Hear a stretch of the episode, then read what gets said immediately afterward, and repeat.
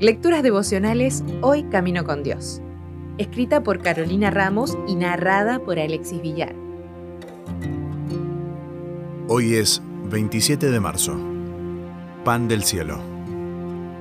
Y cuando el rocío cesó de descender, he aquí sobre la faz del desierto una cosa menuda, redonda, como una escarcha sobre la tierra.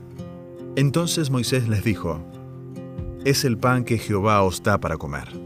Éxodo 16, 14 y 15. La primera queja del pueblo de Israel fue por seguridad. Se hallaban frente al Mar Rojo con los egipcios pisándole los talones. Dios abrió el mar y fueron liberados. La segunda queja fue por sed. Dios convirtió las aguas amargas en aguas dulces, aptas para beber. La tercera queja fue por hambre. Dios envió codornices y luego, por primera vez, maná.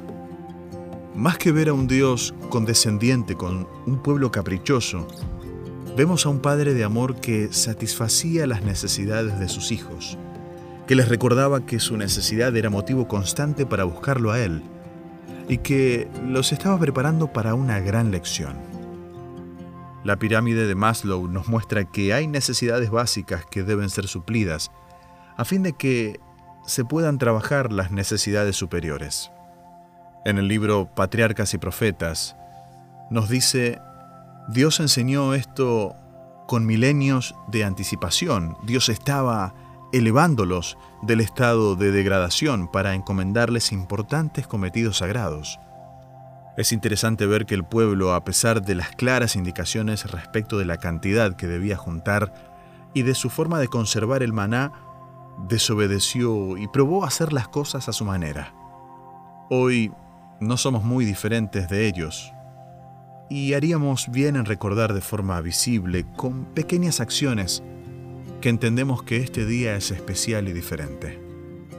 En su libro Soy Jesús, Vida y Esperanza, el doctor Daniel Planck menciona que quizá los dos panes que muchos judíos colocan sobre la mesa cada sábado recuerden la doble porción de maná que caía el viernes y que alimentaba a las familias los sábados.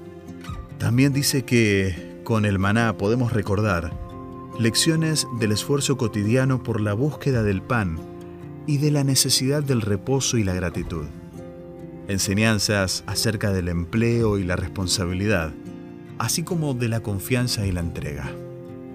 Hoy no cae pan del cielo pero Dios todavía nos recuerda la importancia de separar un tiempo en la semana de forma intencional, con preparación y expectación, para dedicarnos a buscarlo a Él, el pan de vida.